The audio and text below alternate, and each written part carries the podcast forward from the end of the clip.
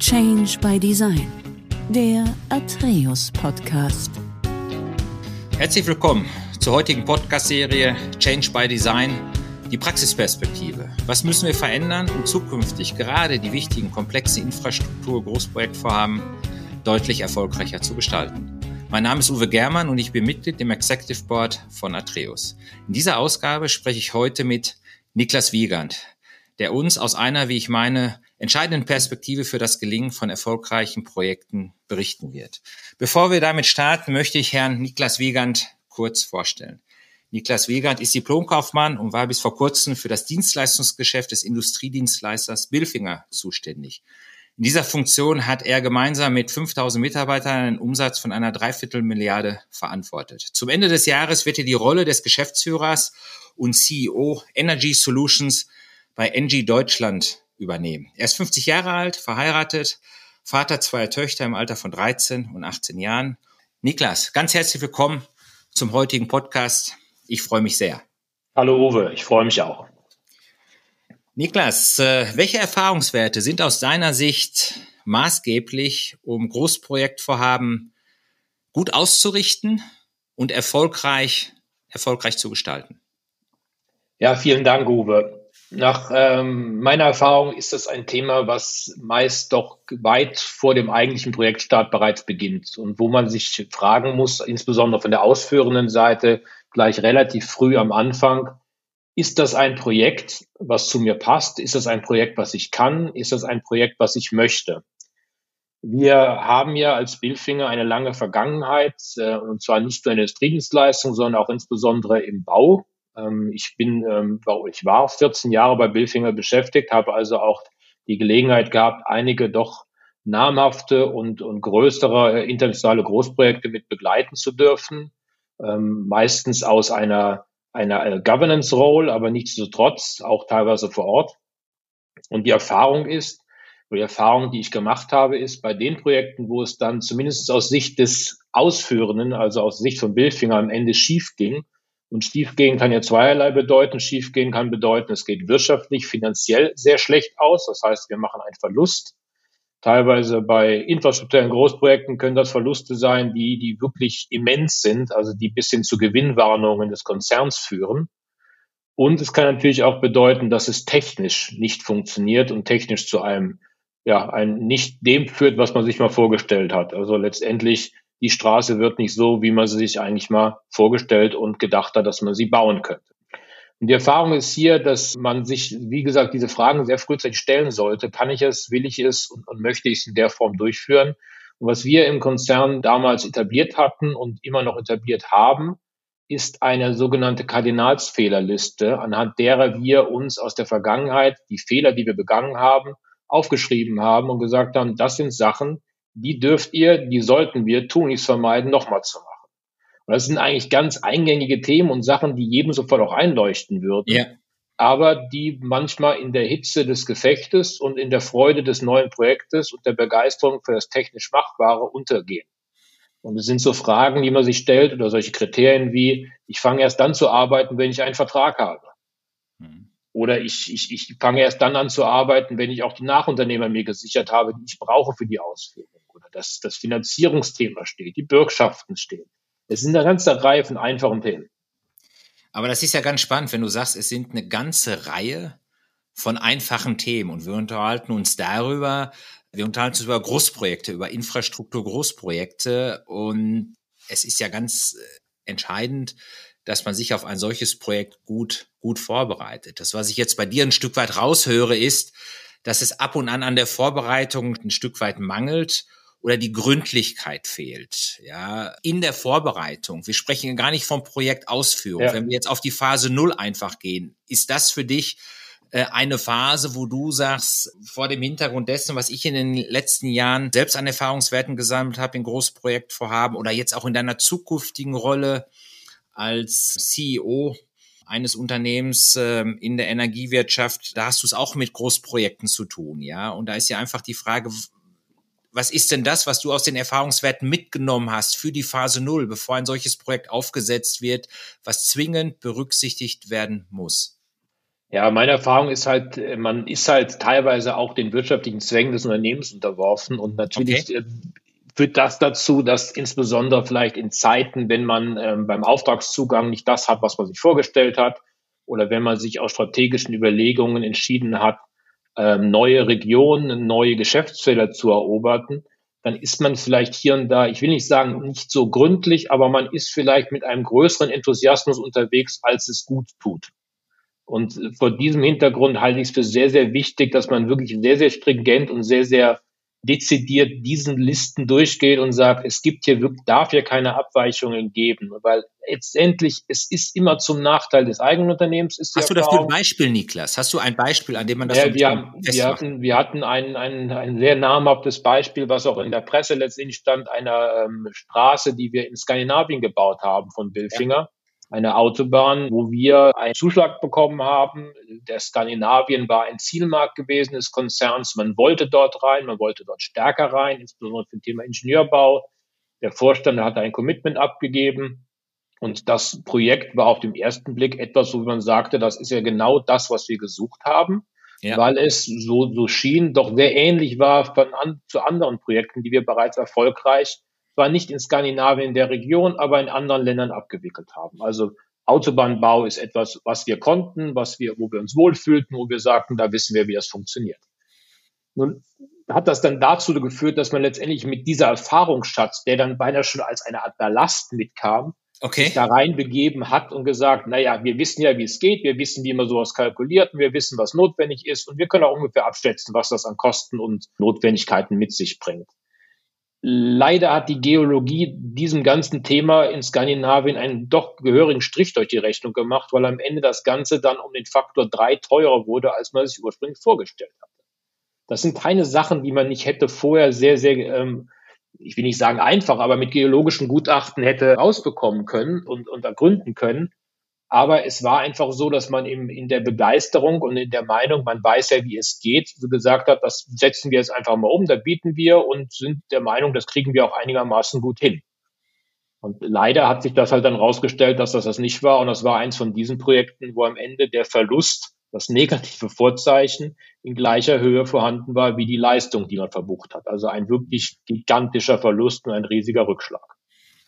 Ah, das ist ja ganz spannend, was du da sagst. Ähm, es ist ja so, äh, wenn wir von, von Großprojektvorhaben sprechen, du hast das ja gerade sehr anschaulich geschildert, dann ist es ja erstmal ausgesprochen positiv, dass eine Begeisterung für ein Projekt da ist, ja, und dass man am Ende des Tages auch eine gute Story hat für die Protagonisten, die in diesem Projekt mitwirken sollen, auch ein Stück weit für ein solches Vorhaben zu werben, so möchte ich es mal formulieren, was allerdings nicht dazu führen darf, ja, dass dann, ich sag mal, so diese sachliche Komponente, diese positive Nüchternheit auf das Projekt zu schauen im Sinne dessen, was macht das Projekt denn so komplex? Ja, wo sollten wir einen entsprechenden Fokus drauf legen? Was bedeutet Vorbereitung für ein solches Projekt? Dass man das, sage ich mal, in einem Raum entwickelt, wo genau diese Emotion deutlich zurückgefahren wird. Ich glaube, das ist eine Botschaft, die du jetzt mit diesem Beispiel auch ein Stück weit transportieren wolltest, oder? Auf jeden Fall. Und deshalb ist es natürlich umso wichtiger, dass in einem Unternehmen, in einem Konzern bei solchen Projektgenehmigungen eine entsprechende Gremien vorhanden sind, die genau das versuchen reinzubringen. Diese Nüchternheit, diese Klarheit und auch diese Unbefangenheit. Also ähm, natürlich ist es verständlich, wenn dann, in, bleiben wir beim Beispiel, was ich genannt habe, die, die, die operativ Verantwortlichen im skandinavischen Raum dafür brannten und gesagt haben, das ist super, das müssen wir und da wollen wir unbedingt und das können wir und da wollen wir mal zeigen, was wir alles hier in der Region äh, schaffen können. Aber umso wichtiger ist es halt dann ein entsprechendes Gremium zu haben, eine, eine Gruppe, eine Kontrollstelle, die außerhalb dieses, dieser operativen Einheit sitzt und mit denen auch nicht in irgendeiner Weise verbandelt ist, innerhalb des Konzerns, wo man sagt, die guckt sich das an, gibt eine neutrale Empfehlung und sagt dann wirklich, was sie davon hält. Und natürlich, auch das ist, da ist man noch nicht gefeit davon, sowas trotzdem zu nein, machen, weil es gibt ja immer noch ein höheres Gremium, was immer noch sagen kann, strategische Gründe überwiegen hier, wir machen es dennoch. Aber das ist ein Mindeststandard, den ich einfach brauche. Weil wenn ich das nicht habe, dann ist die Erfahrung gerade bei solchen Projekten doch auch, dass man sich dann, und solche Sachen sind ja auch in der Entwicklungsphase sehr lang laufend. Also ein Großprojekt, das habe ich ja nicht heute gelesen und morgen akquiriert, sondern ich brauche eine sehr, sehr lange Phase von in der Tenderbearbeitung. Es kostet Exakt. auch einiges an Exakt. Geld und gehen ja. einige Ressourcen rein. Da sind viele schlaflose Nächte, da ist viel Aufregung mit verbunden und viel, viel Herzblut, was da auch reinläuft. Und natürlich ist es umso schwieriger in einer späteren Phase dann zu sagen, ich mach's nicht. Weil dann sind viele Leute einfach erstmal vor den Kopf gestoßen, die da viel reingesteckt haben. Und das braucht dann wirklich einer sehr klaren und guten Kommunikation auch, um zu sagen, ich mache das nicht aus den und den Gründen. Und deshalb ist es wichtig, dieses Gremium zu haben, was diese Gründe klar benennt, klar herausarbeitet und klar transportieren kann. Sehr schön, sehr schön. Ja, also ich sag mal, die Botschaft, die du jetzt hier nochmal deutlich gesetzt hast, ist sicherlich eine, wenn ich das mit anderen Großprojektvorhaben vergleiche, die ausgesprochen wertvoll ist, äh, auf der einen Seite für Großprojektvorhaben zu werben, zu begeistern, das ist ganz, ganz wichtig. Definitiv, Aber vor ja. allen Dingen auch, wenn es dann darum geht, sich gezielt auf solche Formen vorzubereiten, die Begeisterung auch ganz bewusst außen vor zu halten, ja, und ja. dann auch mit einer Nüchternheit auf die Vorhaben entsprechend zu schauen. Und um das Ganze vielleicht auch noch ein bisschen vorzuselektieren, ist es ganz hilfreich, wenn man auch klar Kriterien für Projektgenehmigungen vorgibt. Also je besser ich im Vorfeld intern kommuniziere, im Sinne von, was ist akzeptabel, was ist nicht akzeptabel, umso mehr habe ich im Vorfeld schon die Möglichkeit, Sachen auszusortieren. So haben wir zum Beispiel immer eine eine Risikomatrix äh, bei uns etabliert gehabt, in der relativ klar anhand von, ich meine, 10, 11, 12 Kriterien gesagt wurde, es gibt hier Themen, die sind, die müssen Mindeststandard, die müssen erfüllt werden. Und es ist die Möglichkeit, bei dem einen oder anderen Kriterien auch mal abzuweichen. Abweichen ist meistens nicht, es ist besser, sondern meistens ist es riskanter natürlich. Ähm, aber nur eine gewisse Anzahl an Abweichungen ist möglich und es gibt ein paar Kriterien, wo keine Abweichung möglich ist. Ganz klassisches Beispiel bei Compliance gibt es keine Diskussion. Da gibt es entweder, man arbeitet mit Compliant-Kunden und, und Nachunternehmern und Lieferanten und Partnern zusammen oder man arbeitet nicht. So, da gibt es nur Schwarz-Weiß, aber bei anderen Kriterien, sei es Beispiel die Frage, bin ich in einem Land unterwegs, in dem ich noch nicht tätig war bis dato, ja, ja. dann kann man darüber sagen, gut, mit gewissen Mitigationsmöglichkeiten kann ich dann mich ähm, dort sicher aufstellen, um auch dort arbeiten zu können, erstmalig. Mit Partnern, mit denen ich noch nicht zusammengearbeitet habe, gilt das Gleiche. Finanzielle Bürgschaftsthemen geht das Gleiche. Aber es gibt natürlich ein paar Themen, und da ist Compliance natürlich ganz oben stehend, aber auch ähm, Health and Safety Themen, wo man einfach sagt, da wird kein Kompromiss eingegangen und das ist einfach Mindeststandard. Ein Hygienefaktor, über den springe ich nicht drüber, den lasse ich so. Sehr schön, sehr schön. Jetzt hatten wir beide ein Stück weit die Phase Null betrachtet und ja. haben gesagt, was bedarf es in der Vorbereitung für entsprechende Projekte jetzt startet ein Projekt. Ja, und auch hier ist es ja wichtig, auf der einen Seite die Freude, die Begeisterung für das Projekt zu betrachten und das dann auch über die Projektlaufzeit dann auch mitzuentwickeln und mitzumanagen, ist ja ganz wichtig, auch für ein solches Projektklima. Es gibt ja Höhen und Tiefen und die Projektmannschaft muss entwickelt werden und das Vorhaben dann auch weiterentwickelt werden. Wie stehst du denn zu einem, ich sage mal, Projektbeirat in einem solchen Projekt, um einfach ein solches äh, Vorhaben dann auch kontinuierlich gut auf dem Gleis zu halten? Stichwort Projektorganisation. Gibt es hier aus deiner Sicht ja. Hinweise, Tipps für unsere Zuhörer, wo du sagst, wenn ein solches Projekt aufgesetzt wird, ja, und wir sprechen von einer Projektorganisation, dann gibt es Lenkungsausschüsse, vielleicht gibt es auch Projektbeiräte, die noch differenziert zu betrachten sind zu einem mhm. Lenkungsausschuss um immer wieder mit unangenehmen Fragestellungen am Ende des Tages dazu beizutragen, dass bei aller Begeisterung wir uns immer wieder hinterfragen, auch das Richtige zu tun, um ein solches Projekt nicht mit zusätzlichen Fragen zu lähmen oder Geschwindigkeit ja. rauszunehmen, sondern ganz im Gegenteil, hm. um dann das Richtige zu tun und Geschwindigkeit zu halten oder aufzunehmen. Ja, also ich finde Projektbeirat oder auch Lenkungsausschuss ein ganz, ganz elementares, ein wichtiges Gremium, gerade bei größeren, komplexeren Infrastrukturprojekten. Und dabei sehe ich insbesondere die, das, das Thema der Kommunikation zwischen den Stakeholdern als ein ganz entscheidendes Kriterium. Es geht jetzt hier gar nicht so sehr, das würde ich versuchen anders zu lösen, über das Thema des internen und für mein Unternehmen betreffendes Risikoreporting oder zu verstehen, wo bin ich da, was sind die Themen, die ich abarbeiten muss, wo gibt es vielleicht Themen, wo wir als Unternehmen uns anders, besser aufstellen müssen oder wo gibt es Themen, wo ich ein bisschen vielleicht noch ähm, Ressourcen reingeben muss.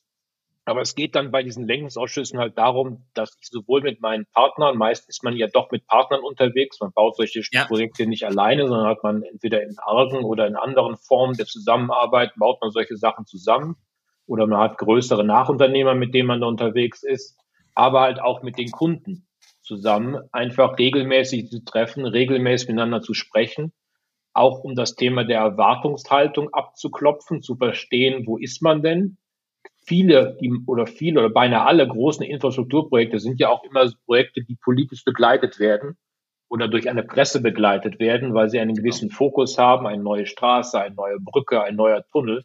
Und da ist es einfach wichtig, diese Nähe zum Kunden zu haben, um zu verstehen, gibt es Themen, die den momentan umtreiben, die wir einfach als Ausführende gar nicht so sehen oder sehen können auch im ersten Moment, wo wir aber dann helfen können bei Mitigationsthemen oder bei Kommunikationsthemen, ihm das Leben leichter zu machen und dann ihn auch in eine Situation zu setzen, dass er uns weiter in Ruhe arbeiten lassen kann, ohne dass es dir zu irgendwelchen Eskalationen kommt am Ende. Also diese Kommunikation halte ich für ganz wichtig. Was ich vorhin sagte, wo es mir auch darum geht, wenn es darum geht, wie, wie würde ich, wie steuere ich Projekte, dann ist es mir wichtig, dass man das beinahe monatlich natürlich gerade bei solchen großen Projekten über Projektberichte versucht darzustellen. Projektberichte sind, sind beinahe je nach Komplexität des Projektes und, und der Größe und der Umfangs beinahe kleine Handbücher, wo man versucht, aus dem Projekt mit nicht nur einzelnen KPIs, sondern auch durchaus mit ein paar qualitativen Informationen möglichst nah zu verstehen, was passiert gerade, wo sind wir gerade, was ist, welche Phase ist gerade begonnen.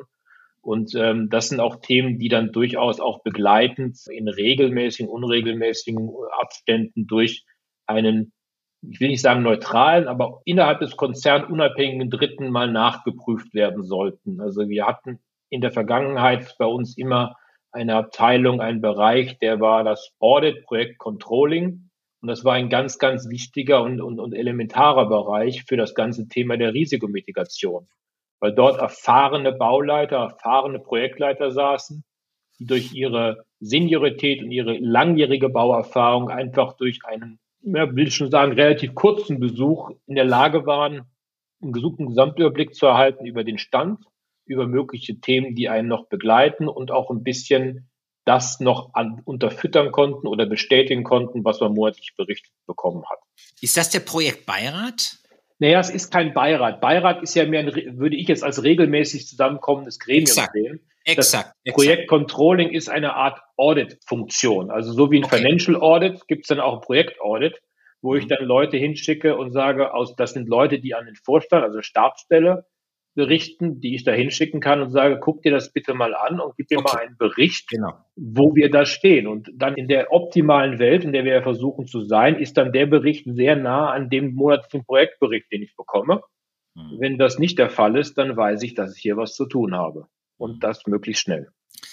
Wenn wir jetzt von Großprojekten sprechen und ja. wir sprechen von Großprojekten im privatwirtschaftlichen Bereich versus öffentliche Hand. Mhm. Ja, welche Erfahrungswerte hast du in den jeweiligen Marktsegmenten gesammelt? Und wo liegen aus deiner Sicht die größten Unterschiede in den jeweiligen Märkten? Und auf was muss geachtet werden? Ja, ich meine, natürlich hatten wir, das ist jetzt ein bisschen mehr die, die, die weitere Vergangenheit, insbesondere im Bereich des Baus, dann Ingenieurbaus, überwiegend mit der öffentlichen Hand zu tun gehabt sei es deutschen öffentlichen Einrichtungen als auch im, also im europäischen internationalen Ausland. Da ist die Erfahrung eigentlich überwiegend, dass es natürlich sehr, sehr preisgetrieben ist. Will nicht heißen, dass die, dass die Privatwirtschaft nicht auch preissensitiv ist, auf keinen Fall. Aber aufgrund der Tatsache, wie solche Sachen ausgeschrieben werden und ausgeschrieben werden müssen aus gutem Grund, ist natürlich dann sehr stark das Thema Preis einer, wenn ich sagen, der allein entscheidende Faktor bei einer Vergabe. Das führt natürlich dazu und hat dazu geführt, und da gibt es ja ein paar schöne, auch jüngere Beispiele aus der jüngeren Vergangenheit, Beispiele in Deutschland, Stuttgart 21 zum Beispiel, dass ja. man immer wieder diese massiven Preissteigerungen erleben durfte, erleben musste und dem bisschen bauferneren ähm, Menschen, äh, Mitbürger ist natürlich immer schwer mitzuteilen, wie kann es denn dazu kommen. Aber letztendlich ist das meiner Ansicht nach insbesondere durch solche Themen getrieben dass da Baufirmen kommen, Baufirmen bieten und man sich dann die müssen natürlich alle das können. Also da geht es nicht darum, dass man nur nach dem Preis guckt. Die Fähigkeit, sowas auszuführen, ist natürlich eine Eintrittsvoraussetzung. Aber dann, wenn es da mehrere gibt, die das können, wird am Ende der Preis entscheiden.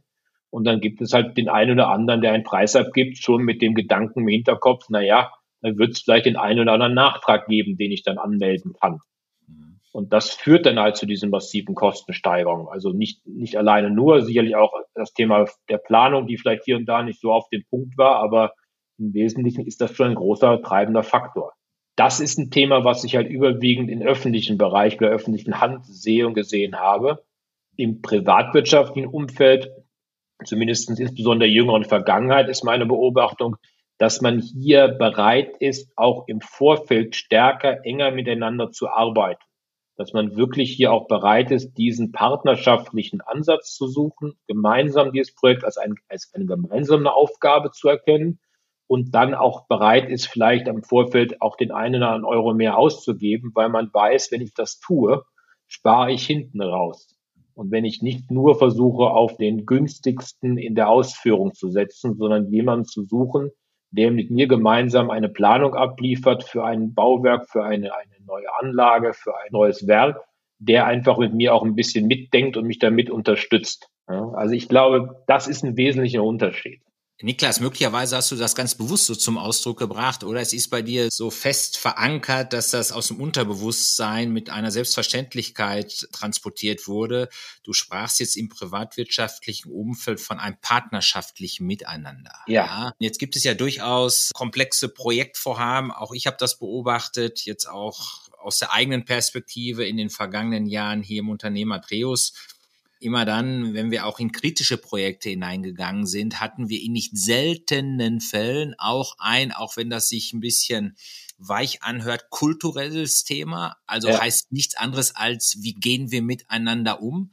Mhm. Du hast gerade das Partnerschaftliche unterstrichen. Man arbeitet mit vielen Unternehmern zusammen. Ich habe jetzt schon fast äh, vermieden, den Subunternehmer als Begriff zu vermeiden. Ja, ja, aber es sind letztendlich Unternehmen, die von ihrer Kompetenz, von ihrer Lieferfähigkeit notwendig sind, um ein Gesamtvorhaben erfolgreich zu managen. Und da ist einfach die Frage, welche Kultur entwickle ich in einem komplexen Projektvorhaben, das tatsächlich erfolgreich miteinander gearbeitet wird. Ja, ich sag mal, bei allen Konfliktsituationen, die da sind, die auch mit dazugehören, müssen diese gemanagt werden.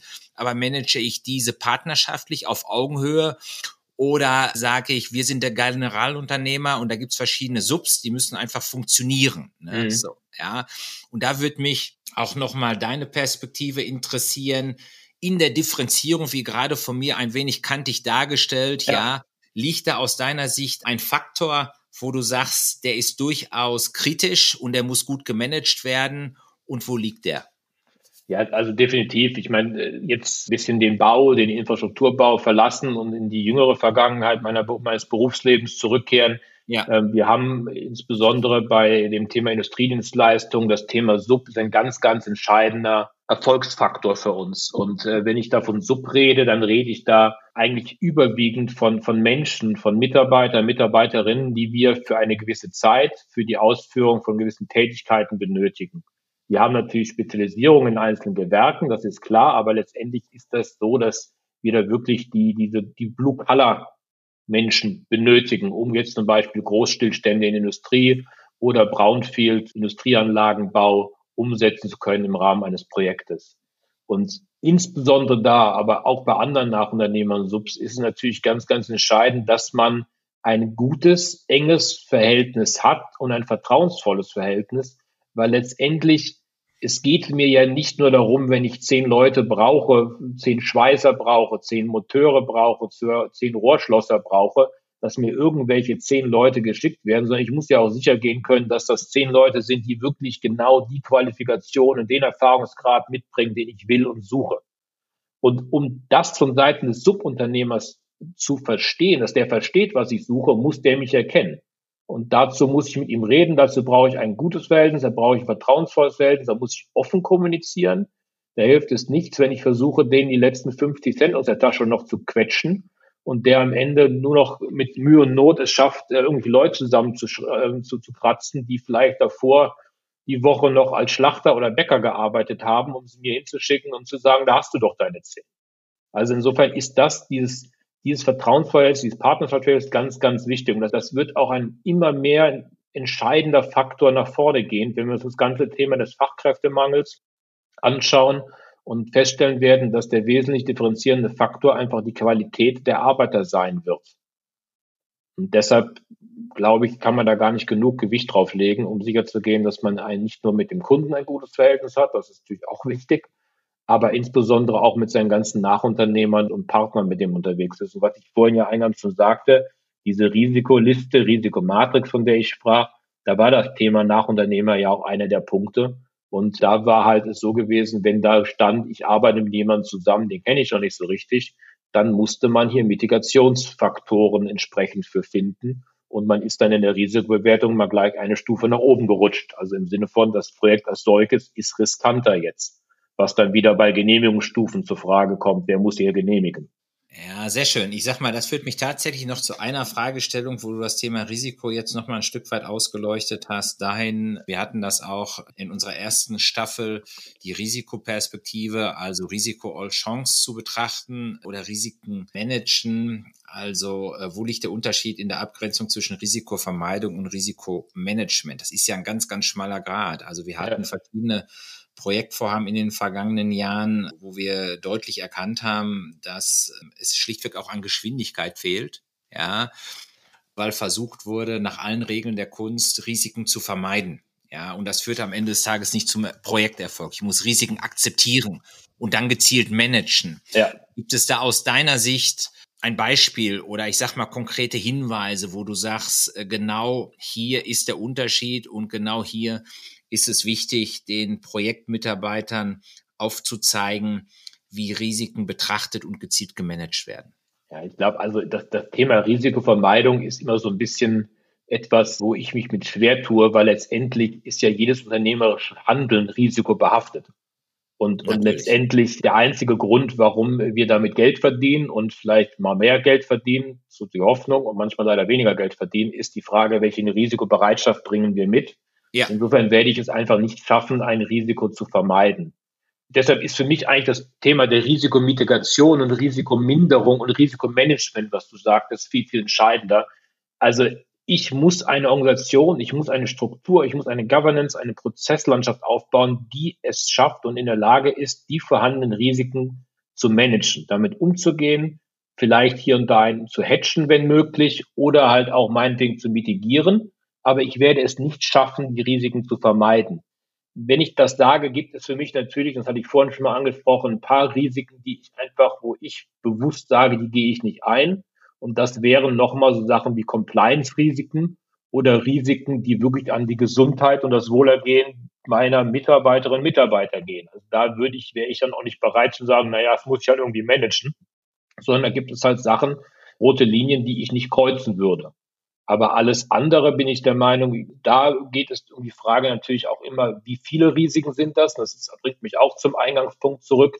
Wenn ich den Eindruck habe, es sind zu viele Risiken und vielleicht auch zu viele Risiken, die ich noch nicht in der Form hatte, dann muss ich einfach auch sagen, dann kann ich es nicht, dann sollte ich es nicht, dann lasse ich es bleiben. Aber ansonsten Risikomanagement ist eigentlich genau das, von dem wir ja drüber sprechen, nämlich die Prozesse etablieren, sei es den Projektbeirat, sei es den Lenkungsausschuss, sei es den Projektbericht, sei es so von mir angesprochene äh, die, die Kardinalsfehlerliste oder auch diesen Projekt-Audit-Funktion, die ich da habe, alles versuche, ein Risikomanagement herbeizuführen.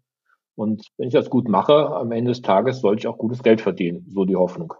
Sehr schön. Na, Niklas, ich könnte mich sicherlich mit dir noch ein, zwei Stunden darüber unterhalten, über komplexe Projektvorhaben. Du hast ein gerütteltes Maß an Erfahrungswerte und was aus meiner Sicht nochmal äh, sehr deutlich hervorgehoben wurde, war die Phase Null.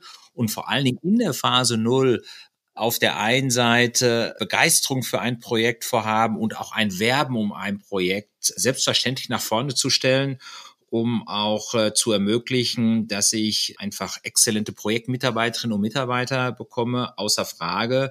Aber dass ich nichtsdestotrotz in der Vorbereitung für ein solches Projekt die Emotionen bewusst außen vor halte, mit aller Nüchternheit in der Phase Null auf die Anforderungen schaue und in aller Kritikalität auch betrachte, ähm, auch durchaus ins Detail gehend, äh, auf was muss ich achten, was ist notwendig in der Vorbereitung, um dann auch gezielt mit den weiteren Vertragspartnern auch darüber in den Dialog einzutreten und sich dann ein solches äh, Vertragsvorhaben im Vorfeld gut zu überlegen. Ich glaube, diese Form der Nüchternheit im positiven Sinne steht nicht einer Begeisterungsfähigkeit für ein Projekt im Wege.